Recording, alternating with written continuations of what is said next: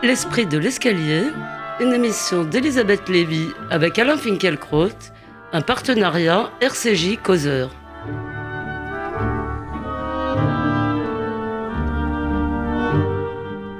Bonjour à tous, bonjour Alain Finkielkraut. Bonjour. Je précise d'abord que nous avons enregistré cette émission vendredi 13 mai pour que vous puissiez prendre un repos mérité.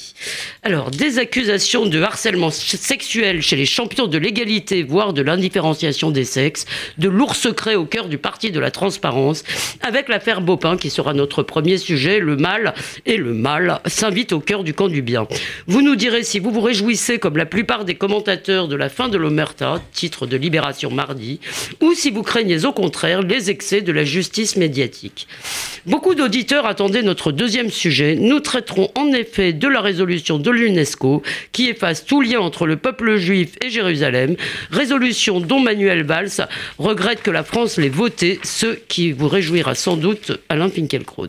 Mais commençons par l'affaire Bopin. Donc je rappelle que France Inter et Mediapart ont publié lundi une longue enquête dans laquelle quatre femmes témoignent à visage découvert, euh, élues ou militantes militantes de EELV, de Europe Écologie Les Verts. Donc elles disent avoir reçu des dizaines de SMS Salas dont beaucoup sont reproduits dans l'article.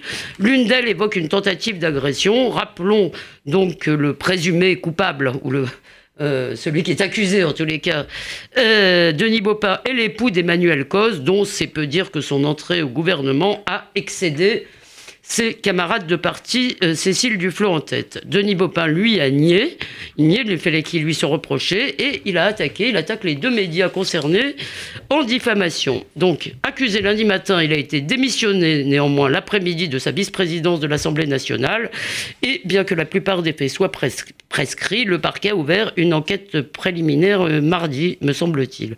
Alors, Alain Finkielkraut, pensez-vous que ces accusations sont fondées et euh, que vous ont-elles inspiré au premier chef Quelle a été déjà votre première réaction euh, lundi à l'annonce de ce nouveau scandale hein? Euh, Ma première réaction a mis du temps à, en quelque sorte, se dessiner. Donc ma première réaction ne date pas de lundi, mais plutôt de mercredi ou jeudi. quand j'ai vu, en effet, ces jours derniers, les médias se déchaînaient comme un seul, homme contre Denis Baupin, j'ai rouvert, mélancoliquement, La Tâche, le roman de euh, Philippe Roth. Et euh, j'ai constaté, en lisant euh, cette description de ce que, des ravages de ce que Nathaniel Hawthorne appelait le persecuting spirit, que la France s'américanisait à grands pas. Mmh. Je rappelle que la tâche a été écrite au lendemain de l'affaire Clinton-Monica Lewinsky. Et euh, Nathalie Hawthorne, que vous prononcez bien, mieux que moi, est l'auteur de La lettre écarlate. Voilà, de La lettre écarlate. Et euh, Philippe Roth le cite au début de la tâche. L'esprit de persécution, de persecuting spirit. La France s'américanise à grands pas, en effet.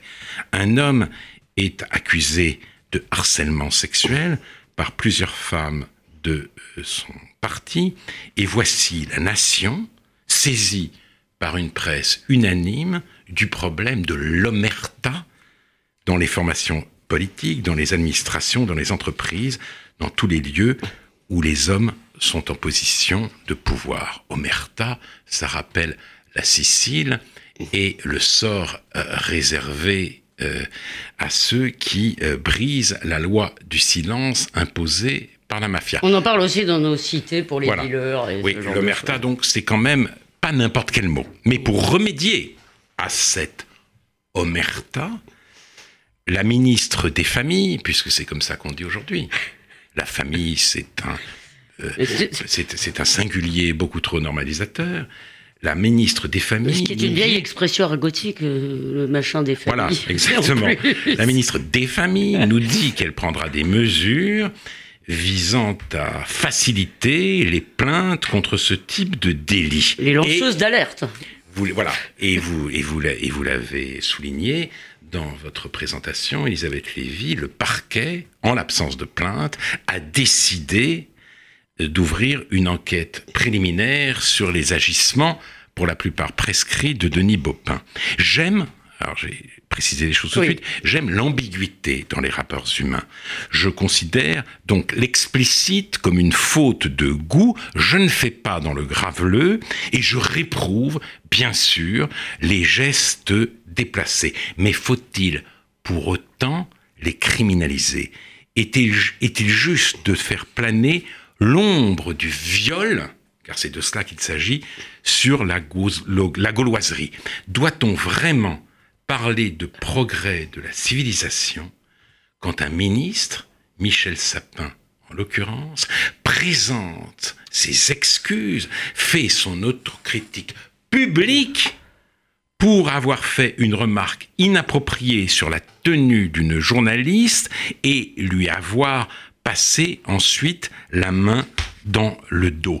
Faudra-t-il poursuivre devant les tribunaux les membres du conseil d'agglomération de Saint-Quentin-les-Yvelines qui ont accueilli Aurore Berger, jeune élue du Parti des Républicains, par un quand je te vois, j'ai envie de te faire une pain ou encore quand on te voit, Aurore, on a le bâton de berger. Ces blagues sont lourdes, ces blagues sont déplacées, ces blagues euh, ne, ne, ne, sont peut-être pas drôles, mais ce sont des blagues.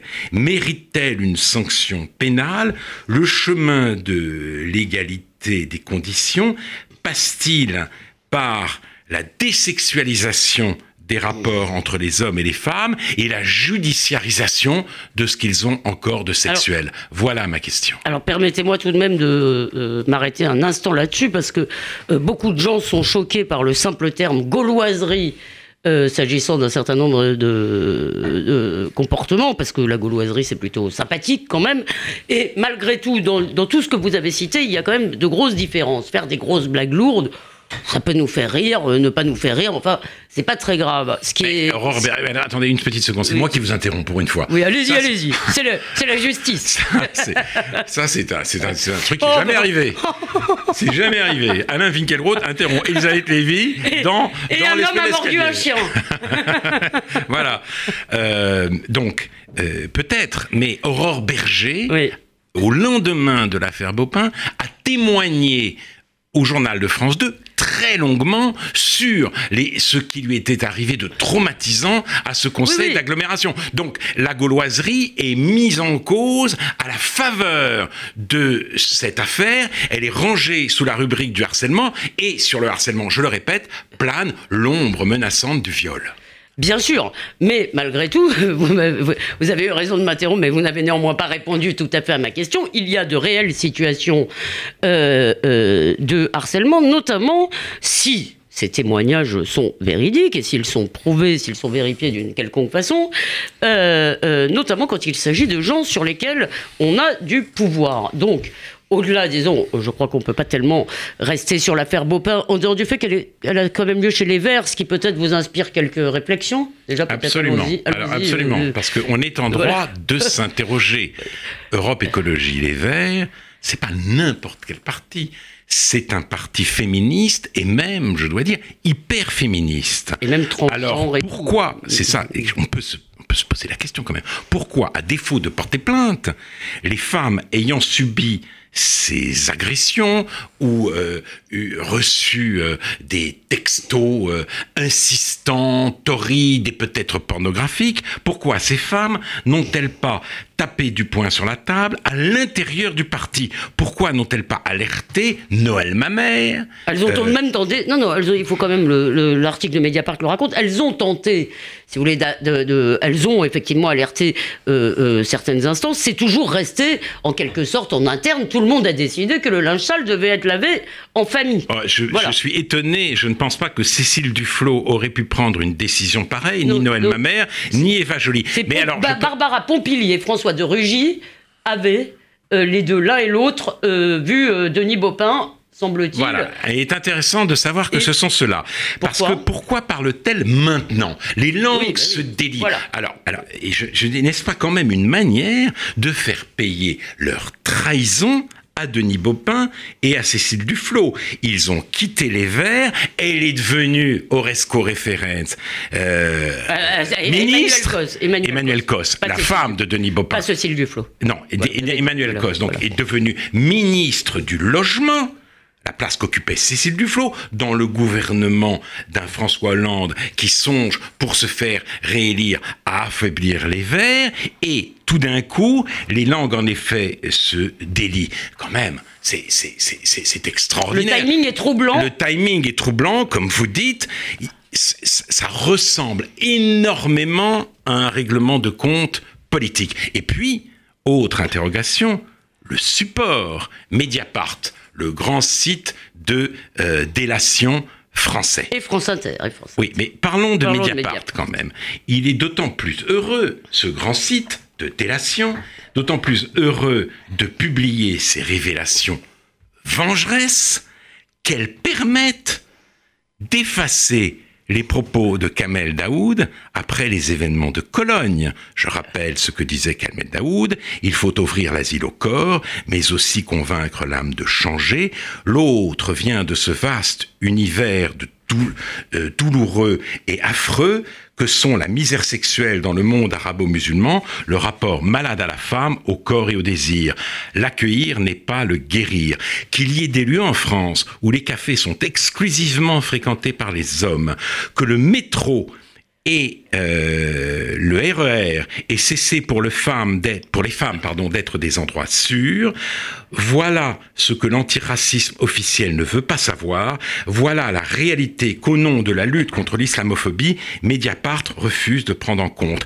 Plus les femmes sont maltraitées dans les quartiers et plus le politiquement correct nous euh, montre le calvaire qu'elles subissent dans les beaux quartiers, plus se répandra dans les tra- transports publics. Ce tar rouge gami, je crois, ce modus operandi connu dans les pays Ah, arabes oui, le- et consistant dans le harcèlement sexuel au sein des foules, et plus on se mobilisera contre les gros dégoûtants de l'Assemblée nationale. Rappelons que Caroline de Haas avait euh, celle qui demande Oui. d'oser le féminisme contre Denis Baupin et qu'il a demandé face à vous euh, l'autre jour euh, euh, dans l'émission 28 minutes d'Arte.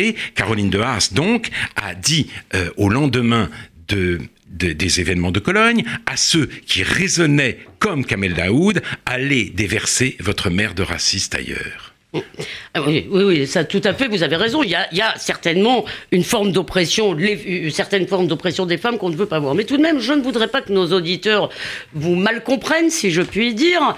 Euh, cher Alain Finkielkraut, euh, euh, je reviens une dernière fois quand même sur cette question du harcèlement réel. Alors, Bon, en politique, moi je suis un peu frappé. D'un côté, on célèbre en permanence les qualités en quelque sorte de ces animaux politiques. Ce sont des tueurs, ce sont des séducteurs, ce sont des conquérants. Il faut regarder les titres des journaux. Et quand ces tueurs, ces séducteurs et ces conquérants se montrent en réalité un peu effectivement euh, euh, se, se montrent euh, un peu tueurs, séducteurs et conquérants, euh, disons, on feint de s'en étonner. Alors est-ce qu'il n'y a pas, si vous voulez, tout le monde sait que le milieu politique, hommes et femmes confondus, est un milieu très érotisé, si je puis dire. Oui, on dit ça en tout cas. On dit que le pouvoir a des vertus érotiques, mais il est vrai que le climat a un peu changé parce que je me souviens des articles et des livres très élogieux. euh, et même très fascinés, consacrés au pouvoir incroyable de séduction d'Henri Kissinger. Ah, pas ça, je ne me rappelle pas du tout. mais, si, si, mais parce que je suis un très vieux monsieur. Et donc Henri Kissinger, oui, c'est une- c'était pas Brad Pitt. Non, c'est la pourtant, séduction de l'intelligence. C'était la séduction de Qui est l'intelligence. grande, qui est et, grande. Et du pouvoir. Et de la force, du et la pouvoir. Et euh, au- aujourd'hui, euh, les mentalités changent, mais je veux bien qu'elles changent. Je veux bien simplement, c'est la criminalisation et la judiciarisation qui m'inquiètent. Et je vous parlais de l'américanisation de la société française. On en avait une preuve terrible, et ça n'a pas été beaucoup relevé, lors de la cérémonie d'ouverture du Festival de Cannes. Laurent Lafitte Avec la blague, euh, cru la blague permis, cru de permis de dire devant le réalisateur de Café Society lui-même que Woody Allen faisait énormément de films en Europe alors qu'il n'avait pas été condamné pour viol aux États-Unis. c'est d'une d'une brutalité inimaginable, mais il l'a fait parce qu'ils se sont galvanisés par le néo-féminisme médiatique. Et c'est aussi une blague un peu du genre des Oscars. Hein. À la cérémonie des Oscars, on fait tout le temps des blagues un peu comme ça, euh, Oui, mais on le voit. et, donc vous avez. Non, mais ça va dans. ça va dans votre sens. Mais dernière chose, donc, dernière chose pour que nos auditeurs et nos auditrices euh, ne se trompent pas. Donc, vous comprenez bien qu'il y a quand même entre effectivement la drague lourde et euh, l'agression, il y a la question tout de même du consentement. et on peut aimer, si vous voulez, la séduction. On peut aimer que les, les, les relations entre les hommes les femmes restent euh, marquées par un certain trouble, un certain tourment et un certain secret. En revanche, si vous voulez, la stagiaire à qui euh, on fait comprendre qu'il faut qu'elle passe à la casserole, l'élu ou la jeune élue, la jeune fille qui arrive au parti, à qui on fait comprendre la même chose, c'est tout de même euh, ah, fort problématique. Que faut-il faire? Ça, c'est extrêmement problématique. Pour Denis Baupin, il ne s'agit pas de cela. Mais je vous le dis, je réprouve ce type de euh, comportement. Il m'est jamais arrivé de mettre euh, la main aux fesses oh, euh, d'une, je sais pas quoi, d'une stagiaire, si tant est que j'en ai eu, ou d'une, ou d'une étudiante. on ne peut même pas vous imaginer faisant une chose pareille. Je suis très très bien comporté à Polytechnique et je vous dis, je, je, j'aime l'ambiguïté. je n'aime pas l'explicite, je n'aime pas le graveleux. Et euh, si j'utilisais des textos, ce ne serait pas pour euh, bombarder euh, les femmes de propositions dont, dont elles ne veulent pas, dont elles ne veulent rien avoir. Ce que je veux dire, c'est qu'on a le sentiment qu'il y a effectivement d'un côté, on en fait beaucoup, ça c'est devenu la grosse affaire, on mélange beaucoup de choses. Il n'empêche que la justice ne passera sans doute pas et peut-être qu'effectivement, euh, c'est. Je pense que la justice ne doit pas passer partout. Voilà, c'est ça. Je, pense qu'il y a des choses qui doivent se régler autrement.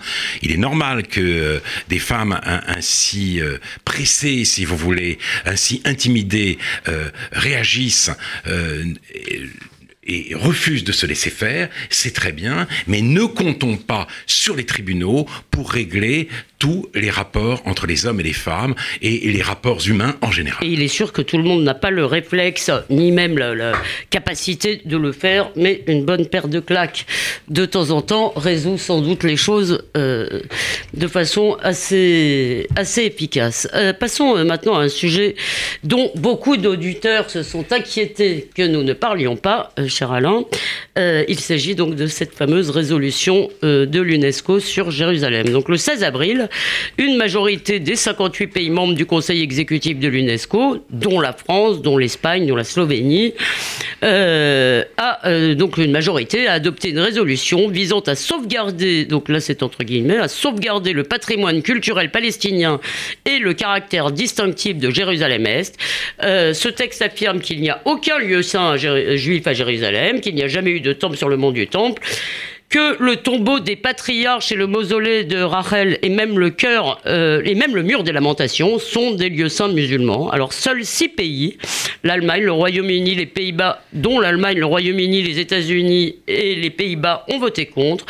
La France a voté pour ce que Manuel Valls, après Bernard Cazeneuve, a regretté hier soir et semble-t-il même le président exprime des réserves, le président de la République. Euh, quant au Premier ministre israélien euh, Benjamin Netanyahou, il se propose de former les personnels de l'ONU euh, à l'histoire du peuple juif. Alors, Alain Finkielkraut, le monde juif, notamment les institutions, la communauté juive en France sont très remontées contre cette résolution. Est-ce que c'est à raison?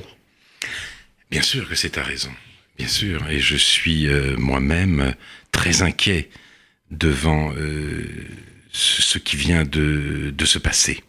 Et pour faire un lien avec euh, l'affaire Tony Baupin, celle-ci a fait les titres. Le jour même, ou enfin peu après le vote de cette résolution, peu après, c'est-à-dire le choc euh, pour, euh, disons, le journal de France 3, c'était l'affaire Baupin et ce qu'elle révélait des mœurs effrayantes de la classe politique française. Le choc, ce n'était pas le vote de la résolution de l'ONU et les protestations, eh bien, elles se sont euh, exprimées mm, mm. en France dans un seul journal, hélas.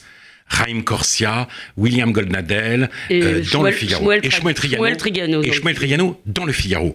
Rien euh, dans le monde, rien à la télévision, rien dans Libération, et j'en passe. La presse était occupée, semble-t-il, à beaucoup plus important. Or, en effet... Mais j'ai trouvé sur des sites pro-palestiniens, moi, quand j'ai cherché des éléments. Alors, le Conseil exécutif de l'UNESCO, vous l'avez rappelé, a adopté une résolution sur la Palestine qui a été présentée il faut le dire, par l'Algérie, l'Égypte, le Liban, le Maroc, le Sultanat d'Oman, le Qatar et le Soudan. Que des pays dits modérés à part le, le, Qatar, le, Qatar, c'est-à-dire le PSG, si vous voulez. Le PSG a présenté Zlatan Ibrahimovic non, a non, présenté plus Zlatan Ibrahimovic, cher Alain Finkielkraut. Ça l'est encore jusqu'à la fin de l'année. Même moi je le sais. Même moi je sais ça. Zlatan Ibrahimovic et Laurent Blanc ont présenté une résolution expliquant qu'il n'y a aucun lien religieux entre le peuple juif et le monde du Temple, ni le mur occidental murs des lamentations, et attribuant à ces, lieux, ainsi qu'au caveau du, des patriarches et à la tombe de Rachel, des noms arabes. Et cette motion était rédigée par les experts de l'autorité palestinienne et elle accuse en outre Israël d'installer des tombes juives fictives dans les cimetières musulmans à Jérusalem-Est afin d'asseoir son emprise sur cette partie de la ville. Et le mur occidental est euh, rebaptisé, je crois, place al-Boukra. et il, y est expliqué, semble-t-il, que c'est un lieu saint musulman, puisque c'est l'endroit d'où se serait envolé la jument de, Mohamed. Oui, alors, mais donc, enfin, y a, de toute façon, tout lien était, était passé. Donc et c'est une vieille affaire. C'est une vieille affaire. Car euh, je me suis replongé euh, pour la circonstance dans le livre passionnant de Shlomo Ben-Ami, Quel avenir pour Israël? C'est un livre de d'entretien que cet ancien ministre d'Ehoud Barak a. Qui était ambassadeur aussi en Espagne, me semble-t-il. Eh, mais à Yves, avec Yves Charles Zarka, oui. euh, Jeffrey Andrew Barash et El Hanan Yakira. Mm-hmm. Et il revient sur les négociations, les dernières négociations de Camp David sous l'égide du président Clinton entre Barak et euh, Arafat. Ces négociations ont échoué et après l'échec, après le nom d'Arafat, eh bien a été lancée, euh, on le sait, la deuxième intifada. Mais il, nous raconte une scène incroyable, car d'une discussion, il s'agit d'une discussion sur Jérusalem pendant la dernière nuit des négociations. Il était, Shlomo Ben Ami, le seul représentant d'Israël, et le représentant palestinien était Saeb, Saeb Arakat, qui est toujours là d'ailleurs. Mhm. Et cette discussion a eu lieu dans la maison de Clinton. Nous avons débattu la question du temple, car le représentant palestinien prétendait que le temple n'avait jamais existé et que tout cela n'était qu'une blague. Et euh, il a fallu après qu'Héraud Barat dise quand le jeune Jésus se promenait dans les rues de Jérusalem, il ne voyait pas de mosquée, c'est avant tout le temple qu'il voyait, car c'est pour voir le temple qu'il était venu à Jérusalem. Cela, les Palestiniens le nient depuis toujours et continuent à le nier. Et c'est terrible de penser que euh, l'autorité palestinienne négocie pour un accord euh, avec Israël en niant toute légitimité historique de la présence juive sur la terre de, euh, de Palestine. C'est d'autant plus euh, bouleversant, d'autant plus euh, attristant que cette attitude ancienne euh, entretient, nourrit d'un autre côté l'extrémisme d'une partie de la société israélienne, parce que je suis aussi sensible à ce qu'ont dit récemment les chefs de l'état-major euh, israélien, notamment le jour euh, de la Shoah, le chef de l'état-major disant par exemple, je ne veux pas qu'un militaire vide son chargeur sur une fille de 13 ans qui la menace avec des, des, des ciseaux, et son adjoint s'inquiétant des processus qu'il qualifiait de nauséabonds qui se développe dans son propre pays. Article, article encore extrait du Figaro. Euh, encore extrait du Figaro. Oui, c'est un. Donc, si vous voulez, c'est, c'est, c'est, cette situation est vraiment euh, terrible. Elle est vraiment poignante. Mais il faut aller plus loin. Dieu est omniscient et omnipotent. Cependant, même Dieu ne peut pas modifier le passé. Il ne peut pas transformer l'advenu en inadvenu. Aucune théologie ne fait mention d'une providence rétrospective. Mais ce que Dieu ne peut pas faire, cette résolution le fait.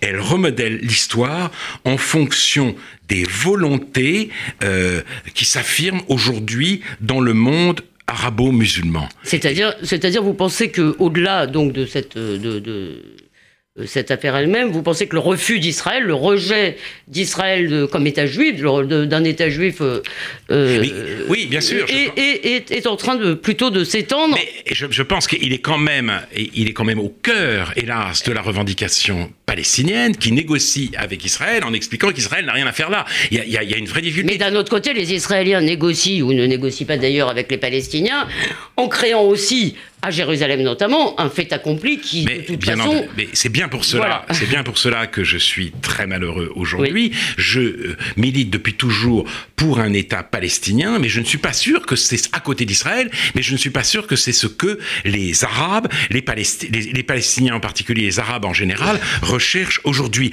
Et effectivement, je suis indigné quand je vois que la France, avec la Russie, l'Espagne euh, euh, la, la, et la la, Slovénie, a voté pour cette résolution, alors que l'Estonie, l'Allemagne, la Lituanie, les Pays-Bas, le Royaume-Uni et les États-Unis ont euh, euh, voté contre. Alors j'ai une question là-dessus que je vous. Non, on a encore trois minutes, donc je peux vous poser une question. Shmuel Trigano dit à ce sujet que les pays d'origine protestante sont nombreux chez les, dans les pays qui ont voté contre alors que les pays catholiques, eux, euh, sont plutôt favorables. Alors, est-ce qu'il y aurait une poursuite, en quelque sorte, de l'escamotage de l'Ancien Testament Peut-être. En terre catholique, est-ce que vous croyez à cette thèse? C'est ce qu'il dit. Non, je ne crois pas à cette thèse. Pardon. Je ne crois pas à cette thèse. Je constate que euh, Manuel Valls est un opposant interne à son gouvernement et à son administration. À son administration et je le constate, et je le constate euh, avec une certaine tristesse. Mais je mets ce vote en rapport plutôt qu'avec le catholicisme français, avec par exemple la dernière déclaration en date de Pierre Moscovici, car commentant euh, l'élection d'un maire musulman à, Londres, il a, il, a dit, il a nié que l'Europe ait des racines chrétiennes, l'Europe est diverse, dit-il. Et c'est très intéressant parce que là encore, le passé est revu et corrigé, le passé est mis aux normes de l'idéologie du jour. Puisque la diversité s'impose aujourd'hui, il faut qu'elle ait toujours été. Kundera, euh, un, des personnages de Kundera dit euh, quelque part que euh, la lutte de l'homme contre le pouvoir est la lutte de la mémoire contre l'oubli, et je constate qu'il y a pur que l'oubli, il y a la mémoire euh, falsifiée. C'est-à-dire que euh, euh, plus le monde change et plus le passé est sommé de changer avec lui. Et la France, pays de koufars, hein, ça veut dire mécréant, eh bien, elle, elle, elle convie le rapport, le rappeur Black M à, à clôturer la, la, les, les cérémonies commémoratives du centième anniversaire de la bataille de Vertin et elle, elle, vote la résolution de euh, l'ONU. Et raciste soit qui mal y pense. Oui, on a, évidemment, on accuse de toutes sortes de mots euh, tous ceux que cette affaire euh, du rappeur a. Mais je trouve que c'est la même désinvolture à l'égard du passé au nom du présent diversitaire qu'on exalte. C'est une forme de négationnisme en quelque sorte, oui, une forme de révisionnisme une forme de, historique. De, révisionnisme Malheureusement, nous devons arrêter là la discussion, euh, mais peut-être reviendrons-nous. Je ne sais pas sais pas si cette résolution a des conséquences pratiques. En dehors de ça, est-ce que non, mais elle est, elle est, elle est symboliquement très grave et elle aura pour conséquence de durcir et de radicaliser encore les positions entre Israéliens et Palestiniens au moment même où la France veut organiser une conférence internationale sur la paix. C'est mal parti. Alors, euh, merci, euh, cher Alain Finkielkraut, de donner de la hauteur à une actualité qui n'en a pas toujours. Euh, d'ici dimanche prochain, on peut réécouter cette émission sur causeur.fr, RCJ, et radio rcj.info. On vous lit également dans le mensuel Causeur. Alors, je vous souhaite de bonnes vacances, cher Alain Finkielkraut, et à vous tous, chers auditeurs, je souhaite une excellente semaine.